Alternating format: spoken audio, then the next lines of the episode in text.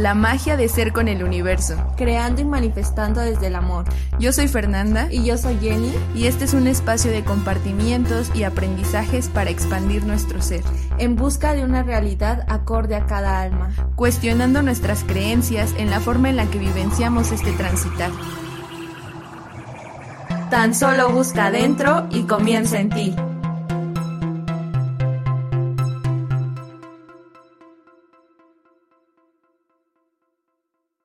Hola a todos. Hoy traemos un episodio muy especial porque tenemos una invitada. Sonidos de Toño Esquinca aplaudiendo. y por eso es un episodio muy especial porque el compartirnos con otras personas que están haciendo su chamba desde sus trincheras, desde su individualidad y cuando las compartes y conectas te das cuenta que atraviesas por procesos a veces que coinciden, ¿no? O sea, cómo también conectamos con personas que están pasando por lo mismo y de cierta forma desde ahí puedes compartir todo lo que te atraviesa.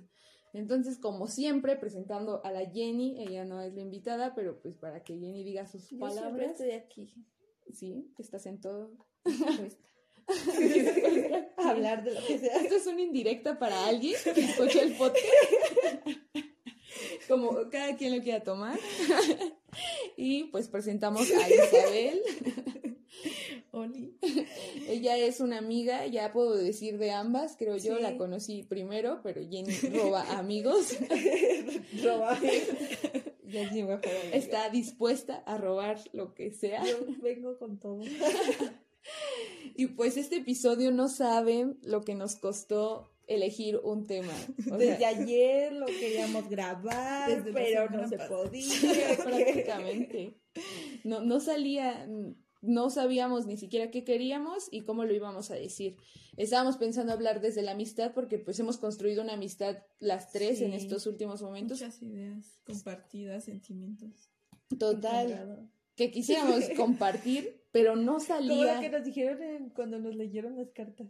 Ah, Cuando sí. vas con tu grupito. Sí, Normalmente amigos, ¿no? comparten heridas. Sí, pasamos a, eh, en resumen, muy resumen, pasamos a ahí a, ¿cómo se llama? A insurgentes. Insurgentes. Sí, sí, sí, a- al tianguis que está ahí, que trae ondas bien chidas y, sí. y hubo una lectura de tarot para cada una y lo que nos dijo la chica es que teníamos cartas muy similares y que era algo muy normal que pasaba entre grupo de amigos. Y hoy dimos cuenta de eso profundamente porque nos dimos cuenta que no sabíamos qué tema grabar porque Isabel dijo una palabra muy precisa. Sí. Ellas es como sentir un color gris, ¿no? Y cuando dijo eso, Jenny se identificó y yo también, o sea, creo que por eso nos estaba costando grabar, porque hay veces en las que no tienes nada que decir, ¿no? O no sabes cómo decirlo. También. O no, o no sientes nada. A mí hay veces que no siento nada, ni me siento triste, ni me siento Exacto. feliz. Pero hay algo que, que está ahí que, que no me deja como avanzar o no sé, me siento gris. Gris. Sí. Y, no- y no sé si quieras eh, decir como por qué el gris o de qué forma tú interpretas el sentir ese, ese gris y por qué justamente un Pero- color. ¿Ya la presentamos? Sí, dije que sí, Isabel. Y por favor, al tanto de la plática. Perdónenme. Si, si estás buscando trabajo y quieres grabar un podcast, envíanos tu CV, porque aquí ya se va alguien. Ay, perdón. Aquí está a punto de retirar a alguien del equipo. Metí aquí. Isabel ya va a entrar sustituyendo a Jenny. De hecho, estamos probando A ver quién lo hace mejor. Es una competencia. Hay más ¿Quién se gana el aplausos, reacciones. Así que voten, Isabel o Jenny. Por favor, Isabel. Hágalo Con Jenny por ya el no puedo. Por el bien de Por esta bien comunidad. Ah, sí, pero respecto al Sí, a color lo que gris. sentías. Pues es que no sé, o sea, siento que elegí el color gris porque es como si no pudiera ver los colores en las cosas del día a día, o sea, es como, o sea, lo asocio a eso porque nos, a veces siento que no siento nada, Sí. pero a la vez eso me hace sentir de una forma que solo puedo describir cuando digo gris. Sí, sí, total. Por eso también a mí me gustó eh, el nombre de gris, porque tampoco es decir no siento nada, ¿no? Porque sí están pasando muchas cosas que tal vez no le puedes dar un nombre, tal vez no puedes saber por qué, pero que están ahí y que justo es ese gris y es lo que mencionábamos respecto a las tonalidades, que si es un gris, que, que en este momento tal vez se siente justo con esas emociones que hasta te dicen gris y piensas en una emoción, o sea, como que sí Seguramente piensas, ahorita ya están identificando el gris de sus... Ajá. ¿En qué momentos han sentido gris? ajá, porque se sabe y se siente, ¿no? Cada quien define su gris Exacto. a partir de lo que siente en Sí. esos momentos.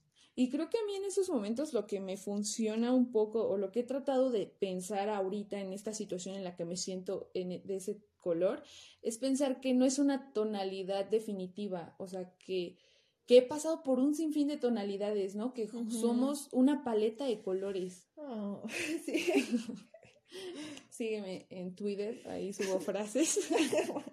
No, pero eh, sí es pensar como en todo esto que nos habita internamente y que cuando estás gris a veces nos cuesta trabajo pensar en que el gris no, no siempre va a estar ahí o que puede tomar otras tonalidades, que sí va a seguir habitando ahí porque siento que es nuestra condición como humanos. Yo hoy estaba viendo en Instagram una frase que decía de nada es para siempre, entonces dicen que también tomemos como esas emociones que no son para siempre, también pensarlas desde esa manera, que en algún momento se van a ir, o sea, si estás pasando algo triste, no estar así como de todo el tiempo me voy a sentir triste o algo así, porque en sí nada es para siempre. Dije, oh, muy buena.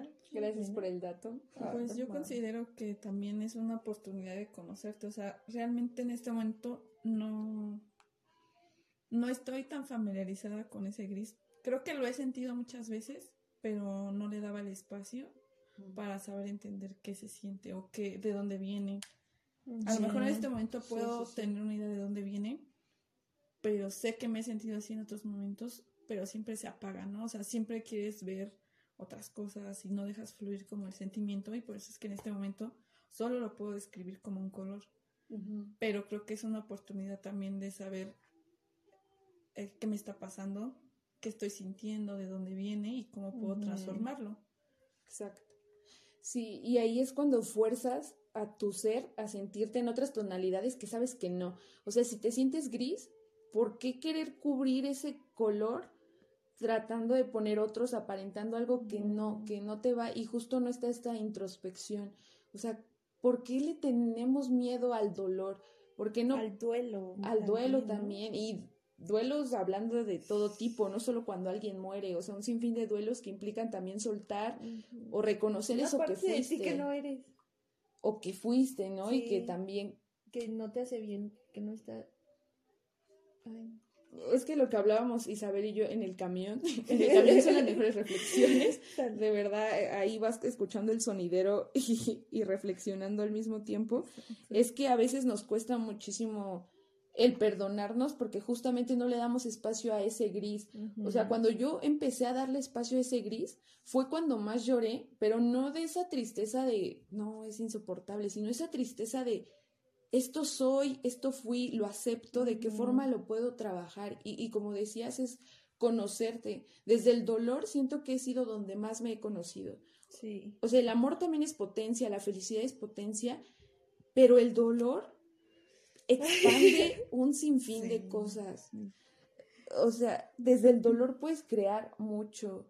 No, no sé. Te Desde puedes me- transformar, puedes crecer. Exacto, desde el dolor me he conocido más que cualquier otro momento. Sí. Es donde más me he visto. Y es muy curioso porque normalmente el dolor es como de las cosas que nadie quiere sentir. Y siempre huimos. Pero ahí nos encontramos a veces. Y siento que nos encontramos tanto desde lo bueno como desde lo malo. Sí. O sea, encuentras lo mejor que, que es parte de ti, pero también esos demonios que habitan en ti. Es una introspección. Sí. Pero imagínense que, que cimentó esta creencia de ocultar el dolor, ¿no? A veces como que siento que eso pasa desde que somos niños, que cuando los niños lloran es como de no, no llores, no llores, o sea, obligar a- al no sentir, que como que de cierta forma lo aprendes, ¿no? O sea, tal vez sí lo siento, pero trato de no demostrarlo, porque no, no debo de llorar, no debo de sentir, no debo de estar triste, ¿cómo me voy a permitir estar triste, Incluso no? la gente se incomoda cuando lloras. O sea, ni siquiera es a lo mejor que no quieran que lo hagas, pero se incomodan. Se incomodan ante el llanto, las lágrimas, Sí. y es siempre como esa ¿no? este, respuesta inmediata de no llores. O sea, ni siquiera a lo mejor te están diciendo algo malo, ni siquiera es como de literal parar, pero es como una respuesta automática de Sí. no llores, porque nos incomoda eso, nos asusta. Sí. Y si nos incomoda ver llorar a otros, ¿por qué si tú también sabes que lo haces, no? O sea, sabes que lo sientes. A veces siento que me guardaba como muchas ocasiones el llanto, que me pasaba que algo mencionaban y sentía un nudo en la garganta profundo. horrible. Sí. Como acumulado aquí. o no también desde el enojo, cuando me enojaba contigo Ah, y te respondía, era como... con el nudo aquí en la garganta y muchas otras. sí. Bueno, es notorio las, los roces que ya hay aquí. ya quiero partirles. Por favor, envíen su CV. Repitan nuevamente. Y por eso ahí siento la importancia del gestionar las emociones. Y no entendamos gestionar como de impedir sentir o, o conducta disciplinada de cómo sentir, sino de qué forma te permite sentir eso. Porque justo yo no reconocía mis emociones, que por eso cuando discutía a alguien solo podía llorar, lloraba. O sea, cualquier Exacto, conflicto sí. lloraba. Y hasta yo me enojaba conmigo porque era de, es que soy muy sensible, por eso lloro. Pero fue de, no, o sea, sí eres sensible, pero lloras mucho porque permites esto y porque llega un punto en el que explotas y por eso lloras cada vez que hablas. Antes cuando incluso discutía con Jenny era llorar, o sea, yo ya empezaba a hablar y ya estaba llorando del Sí. coraje. Y ahora que trato de mirar esas emociones incómodas, digo, a ver, ¿por qué las siento y de qué forma las puedo sentir y expresar a los otros? Porque los otros no saben qué sientes, los otros no saben qué te atraviesa y si no lo dices, ¿cómo expresas eso que habita en ti? Y que son emociones incómodas, pero que están en ti y tienes que mirarlas. ¿Cómo aprender a mirar esa parte incómoda de ti? Es Mirar ese lado es gris. Lo más difícil de que me ha tocado vivir. Total. Por dos. Por tres. Lo, lo puedo Pero decir. como decíamos, es, eh, bueno, para mí el punto de, de partida que tomo es el momento más gris de la vida. O sea, pero justamente esto del llanto también es muy curioso porque recuerdo que ese momento fue llorar, llorar, llorar, llorar, llorar. O sea, no podía hacer más que llorar. Y también ahí me di cuenta que hay veces en las que ese nudo o ese llorar inmediato no nada más es por el momento que está pasando, o sea, estás sacando literal los miedos, traumas, inseguridades y cosas que te guardaste Sí. de hace un buen, que incluso ni siquiera a lo mejor tienen que ver con esa situación, pero en ese momento es como tu cuerpo te está diciendo que necesitas sacar algo y tú lo estás limitando. Y justamente es algo que también aprendí en todo este camino, saber escuchar a tu cuerpo, lo que estás sintiendo, profundizar de por qué estoy sintiendo esto, qué me está ocasionando esto. Porque siempre es una respuesta de no, no voy a llorar, no voy a sentir, no voy a decir. Evitando lo que está ahí. Exacto. Y eso también creo que es algo que, o sea, ¿cómo no vas a, escuchar a tu cuerpo? O sea, eres tú, pero ¿por qué nos cuesta tanto eh, Conectar. tomar esas Sí. señales que nuestro cuerpo nos está diciendo? Dolores, malestares, sentimientos malos. ¿Por qué los reprimimos tanto? ¿Por qué nos da miedo? Sí, sí, sí.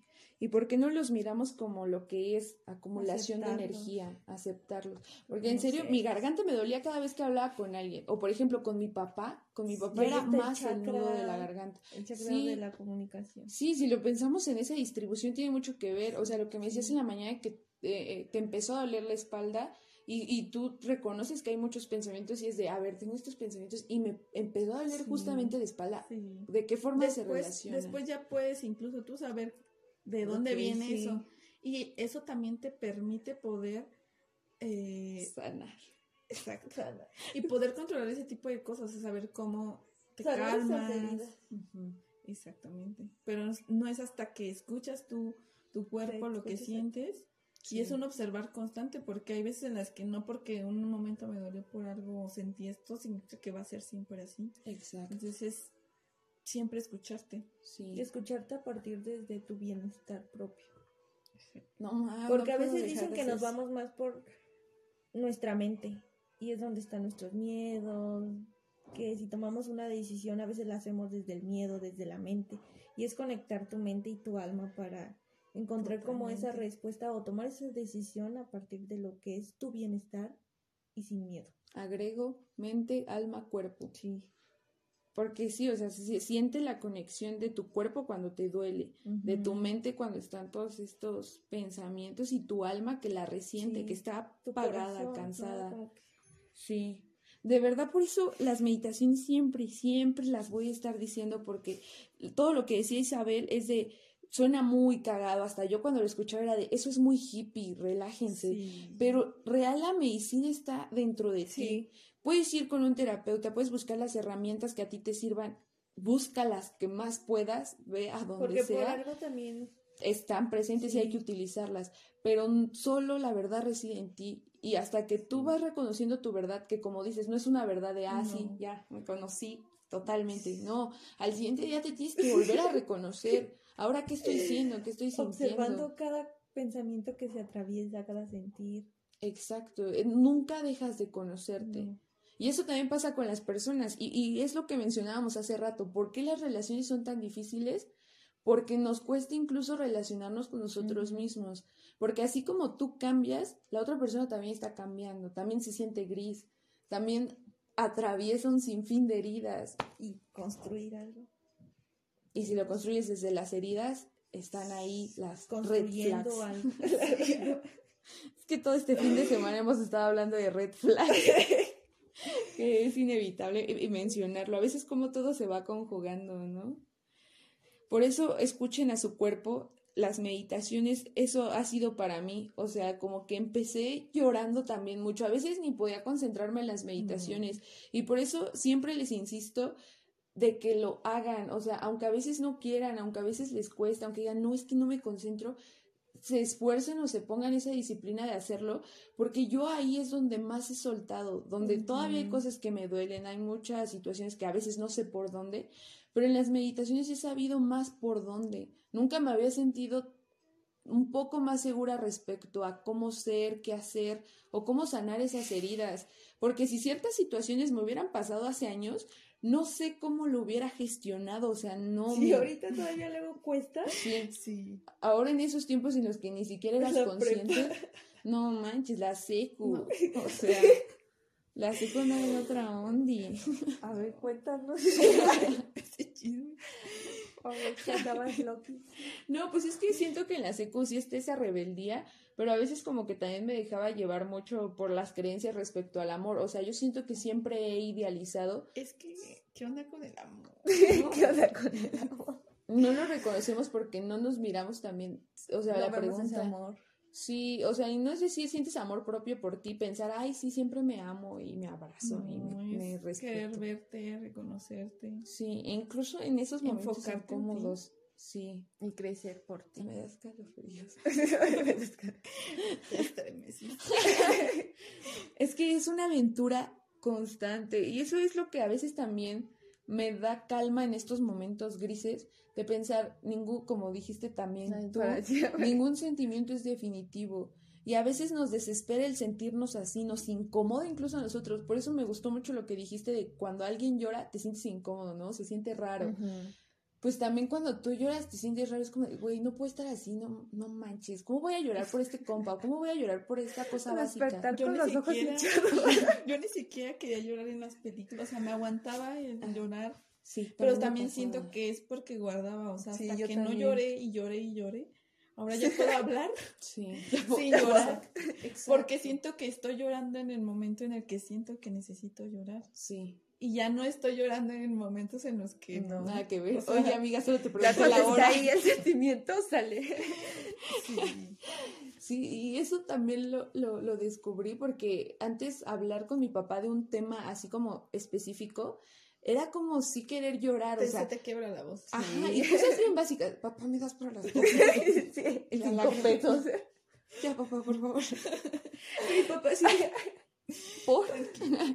Pero bueno, o sea, también es entender como que pues algo me hizo sentir eso, ¿no? Tampoco no es dejar de responsabilizar, pero también pensar en el al decirlo cuando lo sientes te deja fluir más también, o sea, yo ya puedo hablar de cosas incluso más fuertes y ya no siento el nudo de la garganta, sí. aunque hable con él.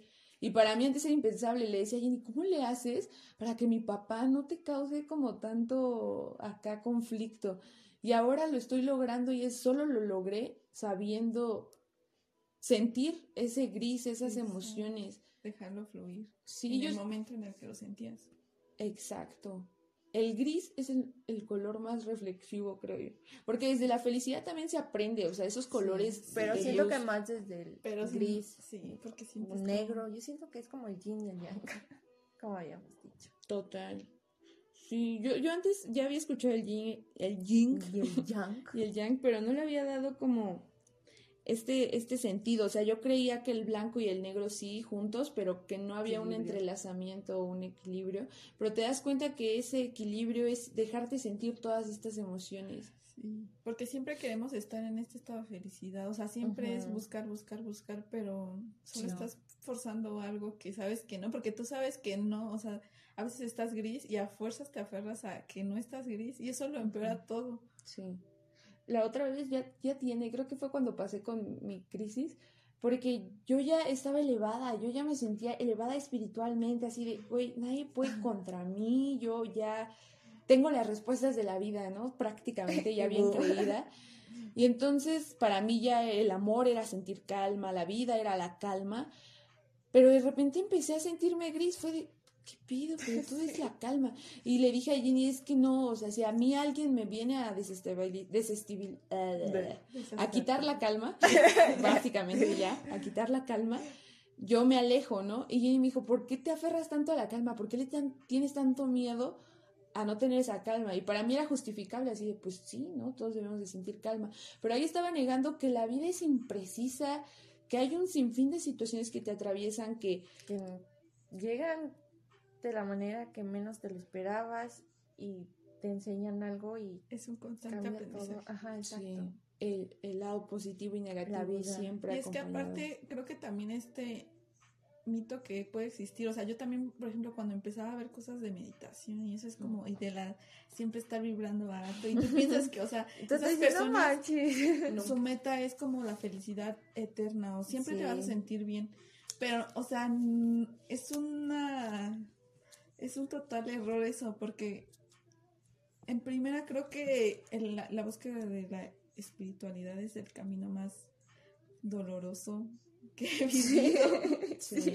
O sea, sí. hay momentos en los que tengo calma y aprendo, pero también ese aprendizaje me ha costado lágrimas, dolor, ansiedad, de las peores cosas, porque literalmente es mirarte al espejo a ti, Ujú. más que a ti y a tus demonios. Y es de las cosas que más nos cuesta Sí, hacer, porque nadie nos dijo que hay que mirarnos a nosotros antes que a los demás. Pero siento que la ventaja de como conocernos es saber que las circunstancias que llegan después ya las ves desde esa conciencia, ¿no? Ya no como de, ay Dios, como que ya las ves desde una diferente manera. Sí. Y también saber que no es que haya una meta o hay- cuando llega a este nivel de espiritualidad todo va a estar bien.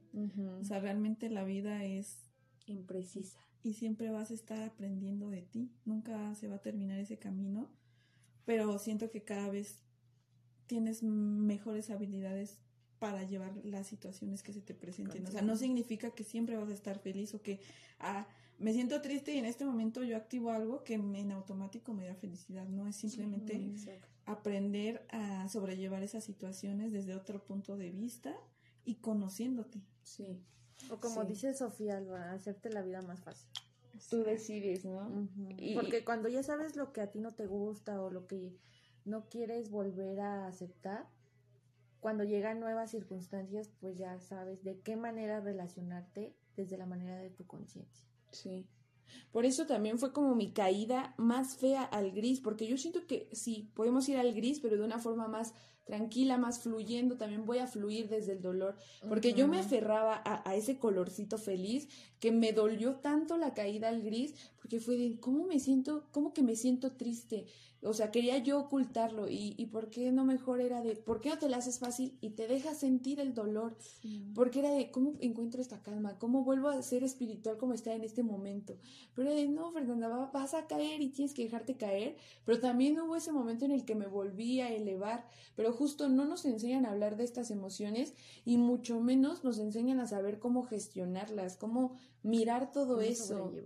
Sí, porque si supiéramos mirarnos a nosotros esa parte incómoda e- y aceptar el llorar, podríamos ver a alguien más llorar y no sentir esa incomodidad o no decir no llores, porque Sí. sabemos por qué lo dicen, ¿no? cálmate. Ajá, sí, o sea, a veces no sabes qué decir y es entendible, Pues ¿no? no estés triste. Sí, exacto. es de, ah, gracias, Gracias. bro. No es cierto. necesitaba. Sí o no, llores, sí es cierto, porque no me vuelvo a guardar mis lágrimas por 20 años, ¿no? Sí es cierto, no, no voy a llorar. O sea, sí siempre lo primero que decimos es esa reacción y es entendible, o sea, no lo hacemos a veces con mala intención, así, de, no Sí. llores, ¿no? Es para querer calmar. Es que repetimos lo que escuchamos.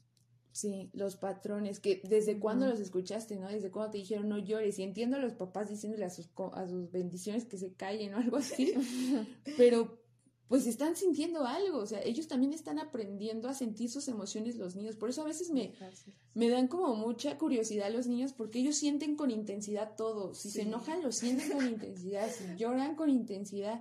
¿De qué forma nosotros como adultos les enseñamos a gestionar esas emociones? Porque conmigo si era no llores. Y entonces me guardaba el llanto. Sí. Pero yo soy bien sensible, yo lloro Yo, por cualquier cosa, o sea, real. ¿Por qué me lo guardaba? Siento que tenía llanto de 25 años guardado. Y eso que todavía no tienes emociones. 25. Ve, ya desde la panza de mi Muchas mamá emociones vamos cargando.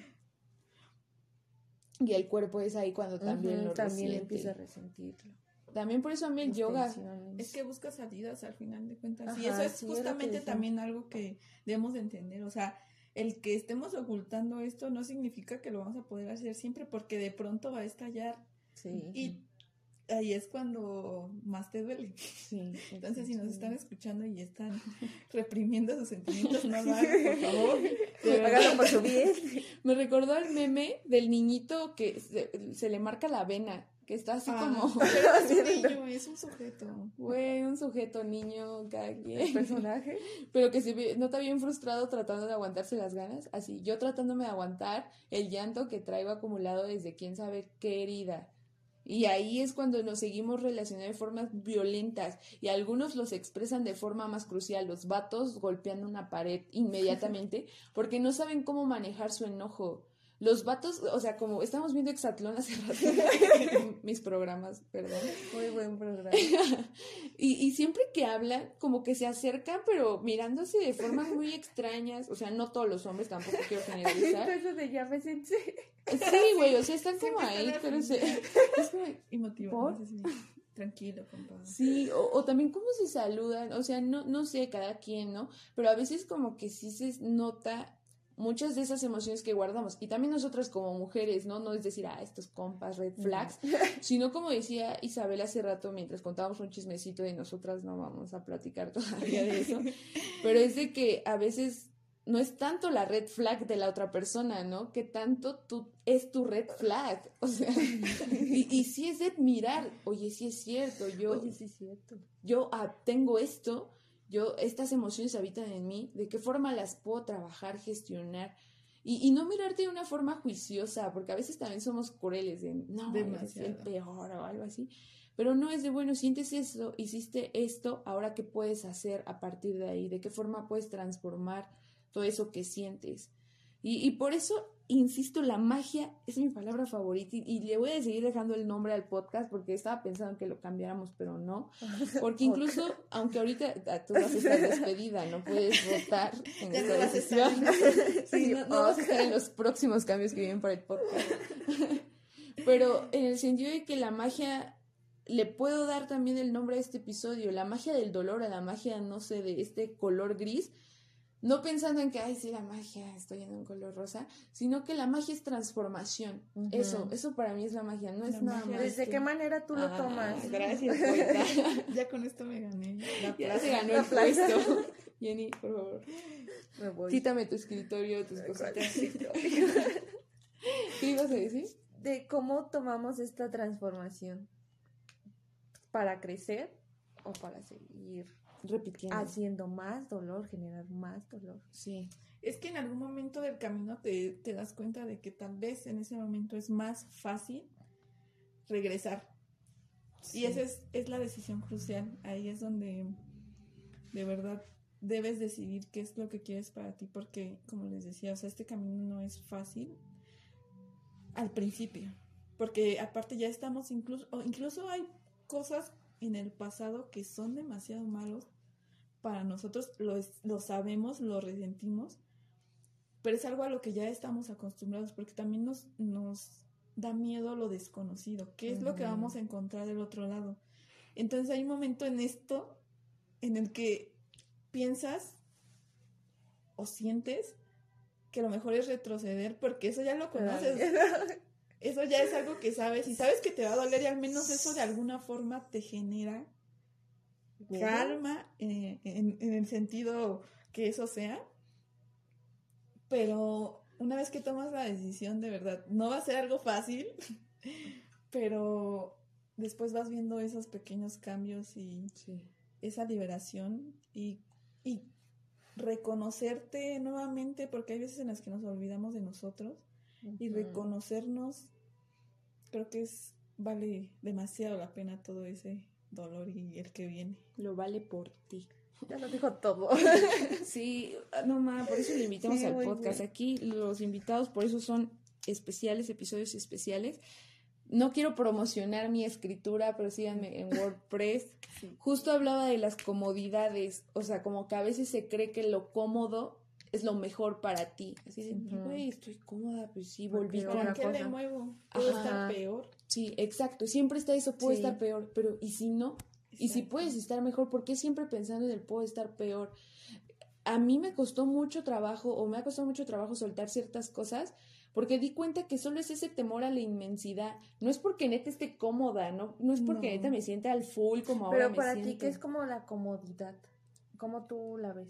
Pues yo ¿O siento que ves? es como cada vez estar más en busca de ti, porque no es una comodidad que, que como decíamos, una meta final de esto ya es lo cómodo, porque lo cómodo va cambiando. Hay veces que algo que era cambias. cómodo ya lo no deja de ser y, y, y tú sabes cuando es incómodo. Sí. Por eso creo que no deberíamos de decir, amiga, date cuenta, porque a veces sí te das cuenta, sí sabes, pero te da miedo esa inmensidad, te da miedo todo ese proceso y es muy entendible.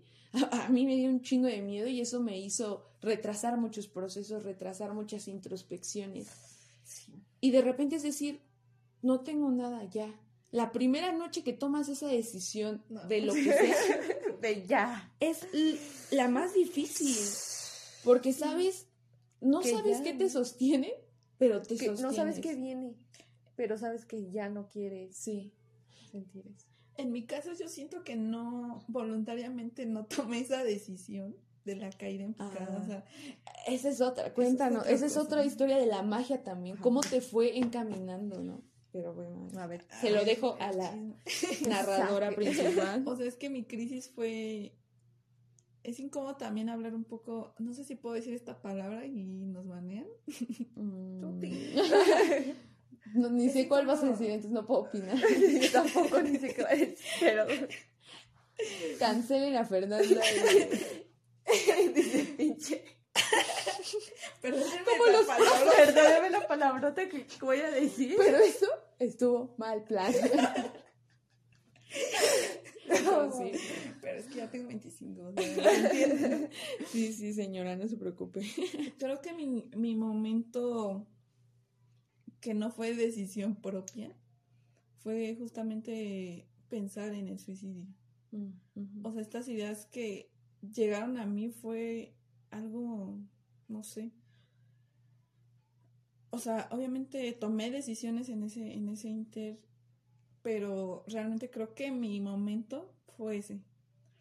Y al principio era muy difícil ver algo positivo, porque es que aparte es eso, o sea, siempre te enseñan a que tiene que haber una razón, motivo, algo bueno, algo positivo. Y aparte, yo lo veía como, o sea, yo no veía algo en mí, pero es que no estaba buscando en mí, o sea, creo que siempre le he dado ese significado como de que lo voy a encontrar afuera, como que de algo, algo que me falta, que fue lo que sentí en ese momento, o sea, fue un total vacío, pero ese vacío lo estaba buscando llenar, ahí fue cuando lo entendí, lo estaba buscando llenar con cosas o personas. Externas. Y creo que eh, en algún momento me di cuenta, o sea, inconscientemente, que yo ya había en ese momento encontrado cuál era mi motivo y mi motivo era yo.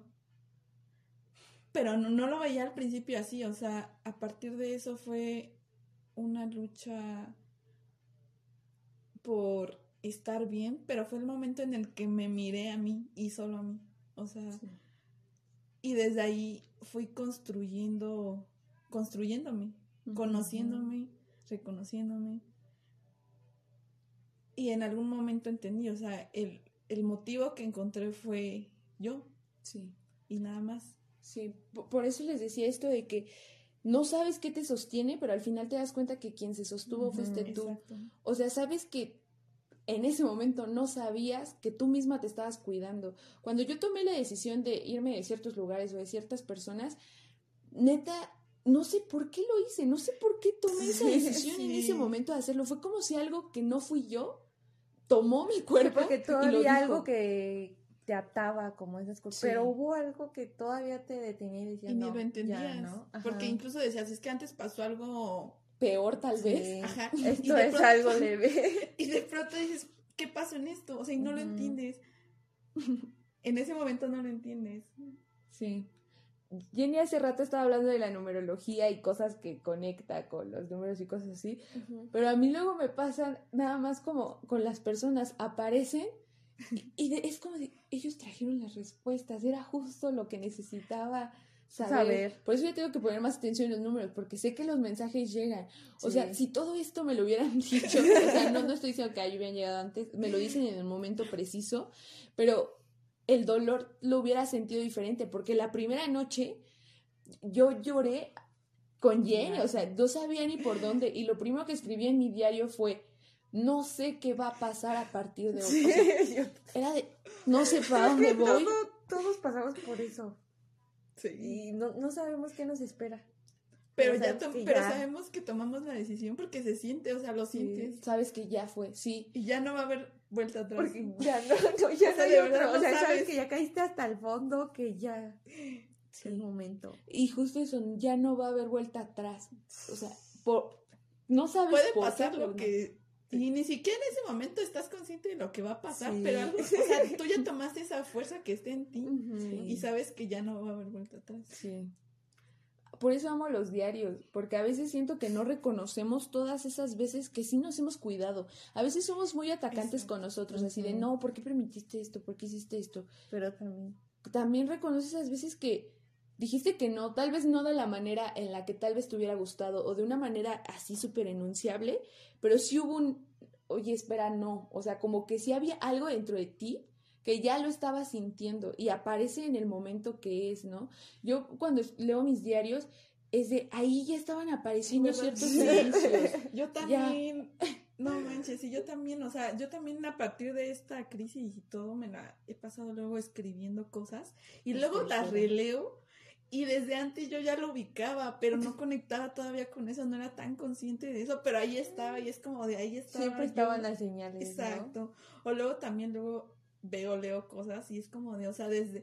Y hace rato dijiste como de, si esto lo hubiera sabido antes, pero siento que no. O sea, creo que hay cosas que yo ya había visto tal vez, o lo, escuchas de otras personas, pero no, no, no, no, conectas con eso.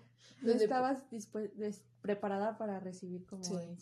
¿no? ¿no? eras consciente, o sea, lo que decía, no me acuerdo qué podcast, ni me acuerdo de qué estaban hablando, pero me llamó la atención de que decía la chica que luego ella iba en el autobús y que no ponía atención al camino, pero que hubo un momento en el que se concentró en el camino y topó una casa muy bonita que no había visto en ningún momento. Y no es como que la casa la hayan construido y haya sido nueva, esa casa siempre estuvo, pero no la sabía mirar de la forma en la que debía, por eso el mensaje no llegaba los mensajes llegan cuando tienen que llegar. O sea, porque les digo, me hubiera gustado que me dijeran esto el día que no, ni yo me soportaba, pero no lo hubiera entendido. Por eso el proceso de cada quien es individual y único, porque yo no te puedo ir a decir, oye, no llores por este compa. O haz esto y ya. Sí, no, o sea, cada quien encuentra su medicina, pero búscala, atrévete a buscarla. La medicina no va a llegar del exterior. Yo también estaba bajo este mood de, sí, cuando cuando tenga esto o cuando llegue este cuando yo sea de esta forma ya todo full y siempre buscando ese color ¿por qué no decir, sí, güey, estoy gris, la neta, o sea, no me siento chido? ¿Por qué fingir que estoy bien cuando algo dentro de mí lo sabía que no? La escritura neta siento que serían de las cosas que recomendaría y no sé si, bueno, ahorita ustedes quieran recomendar algo para esos momentos grises. Yo antes no escribía cuando me sentía gris, prefería guardarlo y, y sentirlo profundamente y eso tampoco estaba chido. Entonces yo recomiendo la escritura y como siempre la meditación, por favor, anímense a, a, divagar en ese camino. Hay meditaciones guiadas, hay un sinfín de herramientas que podemos ir encontrando. Caminar también me sirve mucho. Caminar, sí. Encontrar tus actividades que te hagan sentir bien. Sí. La verdad a mí también me funcionó la escritura y caminar. Y hace rato mencionabas algo que justamente por eso creo salió el tema de la amistad.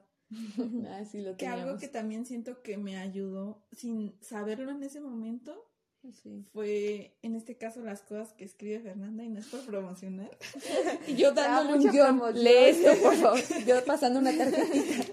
Para que la pesos, yo estoy viendo pasar 50 pesos. Y sabes que está contratada, tú te retiras desde ahorita. Ay, no, no va a dormir. Pero también siento que hay, hay señales tal vez que no te llegan de golpe así de que las entiendes, pero siento que van, van habiendo cosas que te ayudan.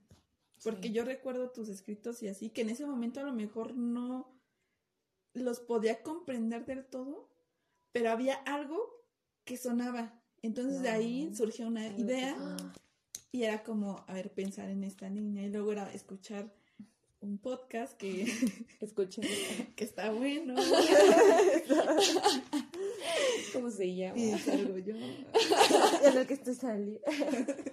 En el que ya vas a trabajar ¿eh? porque y cositas así o sea publicaciones que hacían cosas que a lo mejor en ese momento no entiendes del todo pero hay algo que te deja una sensación o que te deja una idea y de ahí vas construyendo también y construyéndote tú. O sea las pláticas que teníamos Creo que fue el año en el que más conectamos, o sea, pero ya de un, de, de otro diferente momento. Y siento que eso también a mí me ayudó, o sea, conectar con personas que me doy cuenta que me dejaron un buen de cosas que me ayudaron a entenderme. Y creo que también dejé algo en esas personas, algo que resonó y ellos lo utilizaron para sus propios procesos. Sí, sí. Para sus propios procesos. Sí, ay, en mi mente estaba pasando tener una libreta y escribir muchos puntos, espero, y sí se haya quedado guardado en mi mente porque divago mucho. Pero lo primero es que justo ahí también entiendo lo recíproco, porque a veces como que yo pensaba lo recíproco de que me diera lo mismo que yo doy, pero no, o sea, así como yo tal vez dejé algo que ni yo sé que dejé, tú también dejaste algo que ni tú sabes que dejaste, ¿no? O sea, que así se construye también nuestra propia verdad, de que no es de, ay, tu verdad solo está en ti y va a ser como muy aparte de los otros, no. O sea, esa verdad la vas tejiendo con pláticas, con una amiga, con un señor que conociste en la combi, no sé. Jenny hablando, Jenny está dispuesta a todo. Uber llorando. o sea, sí, es eso que se va tejiendo profundamente.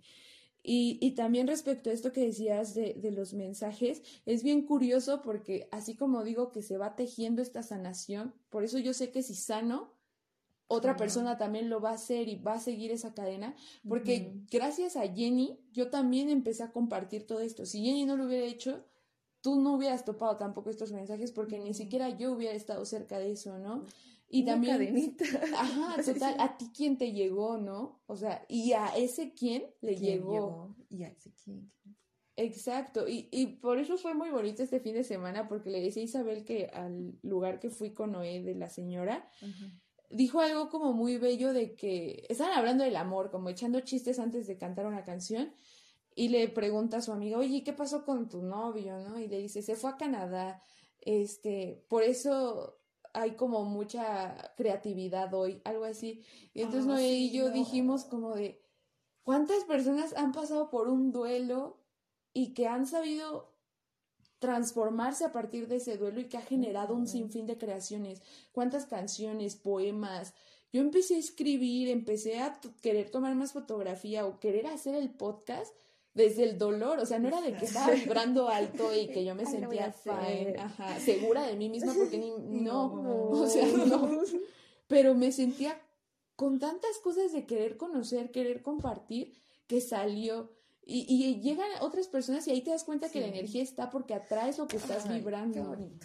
Sí, pero a ti no te topamos, amiga. Tú no eres nuestra amiga. Ah. No, por eso también es curioso cómo Jenny y Isabel también conectaron, o sea, de que no fue que yo haya forzado así. Yo ahorita me di cuenta que había venido a tu fiesta hace un año. Ah, y tampoco hubo ese comportamiento. Si se hubieran hablado, ¿creen que hubieran podido construir? ¿Quién sabe, no? O sea, no, sí, quién sabe. No creo. No creo, yo tampoco. Ni me acuerdo que estaba aquí. No, y pues también otras veces, o sea, como dije, yo conocí a, Isabel desde CCH, pero pues también como pues ese alejamiento típico de cuando los caminos se dividen, pero es bien curioso cómo se vuelven a cruzar y ya son distintas personas, o sea, es ese reconocimiento tanto tuyo como de la otra persona, porque fue reconocer a Isabel en este proceso que, que como le decía en la mañana, es de mucha fortaleza porque han sido como meses muy pequeños e Isabel ha sido muchas Isabeles, o sea, es como de... Muchas construcciones. Ajá, total.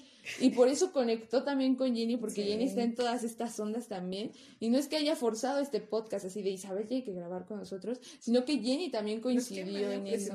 con una historia. Para grabar este episodio. Porque como les dijimos, nos costó, porque hay veces en las que cuesta también crear porque no sabes cómo manejar ese color gris. Pero pues tienes que aventurártelo a hacer. O sea, esta, este fin de semana también fuimos al pueblo porque yo sentía que si iba al pueblo me iba a sentir más a un color específico, pero pues comprendí que no, o sea, que a veces sí puedo salir a ciertos lugares, pero también esa energía está ahí, hay que sentirla, ¿no? Y también puedes disfrutar ciertas cosas, tratar de no dejarte caer tanto al dolor y ver de qué forma manejarlo. Encontrar la mejor salida para ti. Sí. Y por ti. Sí, así que mi mejor recomendación es busquen su propia recomendación. Porque yo les puedo decir yoga, meditación, caminar, pero, pues a Jenny ni le gusta el yoga a veces y, ha encontrado también su forma. Isabel lo ha encontrado de otras maneras también, ¿no? Cada quien va haciéndolo. ¿Eh? Sí. sí, Chiste loca. Ah, no. Ven, Jenny se roba amistades. Pero pues no, no sé si quieran agregar algo. Pues solo el conocerse y el avanzar y crecer por uno mismo, porque nosotros somos los únicos que podemos salir de ese color gris, por así decirlo, o quedarnos. Nadie más nos va a salvar, nosotros somos nuestra propia salvación de nuestros demonios y de todo lo que somos. Sí, pero más allá de no sentirlo, saber cómo sentirlo, ¿no? O sea, sí, o sea, saberlo observar. Y decir, voy a este color, regreso a este y interpretarlo. Cada quien lo eh, interpretará de la manera que sea para él. Y ya. Mi recomendación es escucharse. Ah, yo creí que iba a decir escuchar el podcast de mamá. sí, cierto, síganme en Instagram. Ajá, perdón. Y ahí te subo la recomendación. Y en mis historias voy a subir la recomendación. Sí ocupo seguidores, ¿eh? Ajá. Pues mi recomendación es escucharse. Creo que en algún momento van a saber cuál es su recomendación. ¿Cuál es la recomendación que más les, les acomoda en ese momento? Porque también siento que yo he tenido muchas cosas que me han ayudado, o sea, no solo son unas... En algún momento sirven, en algún otro momento no, entonces solamente sí, sí, escucharse. Si hay algo que les resonó de este podcast, vean por qué les resonó, qué está pasando ahí. Sabia, oh, muy bien. Hasta las recomendaciones están siendo para mí, estoy, sí, cierto, cierto. ¿Qué me resonó? El consejo de Isabel me gustó del final, entonces yo también lo quiero dejar así y pues sigamos construyendo en colectivo. E Isabel va a estar más tiempo con nosotros también compartiendo. De repente son de esos invitados que que no solo ajá, VIP, te damos ahorita la tarjeta, utilízala. La llave de tu cuarto. la tarjeta VIP es una entrada a mi la llave de mi cuarto, porque aquí grabamos ¿Y de, tu mi corazón. Todos los que están aquí en el podcast tienen una llave en mi corazón, ya la tienes, ya la tienes, pero no es tangible. porque lo bello no se siente, no se toca, se siente. Ah, me despido con este poema. Síganme en joya. A mí síganme en Instagram. Buenas noches. Me parecen tus poses. Sigamos construyendo Tus poses. en colectivo. Favoritas.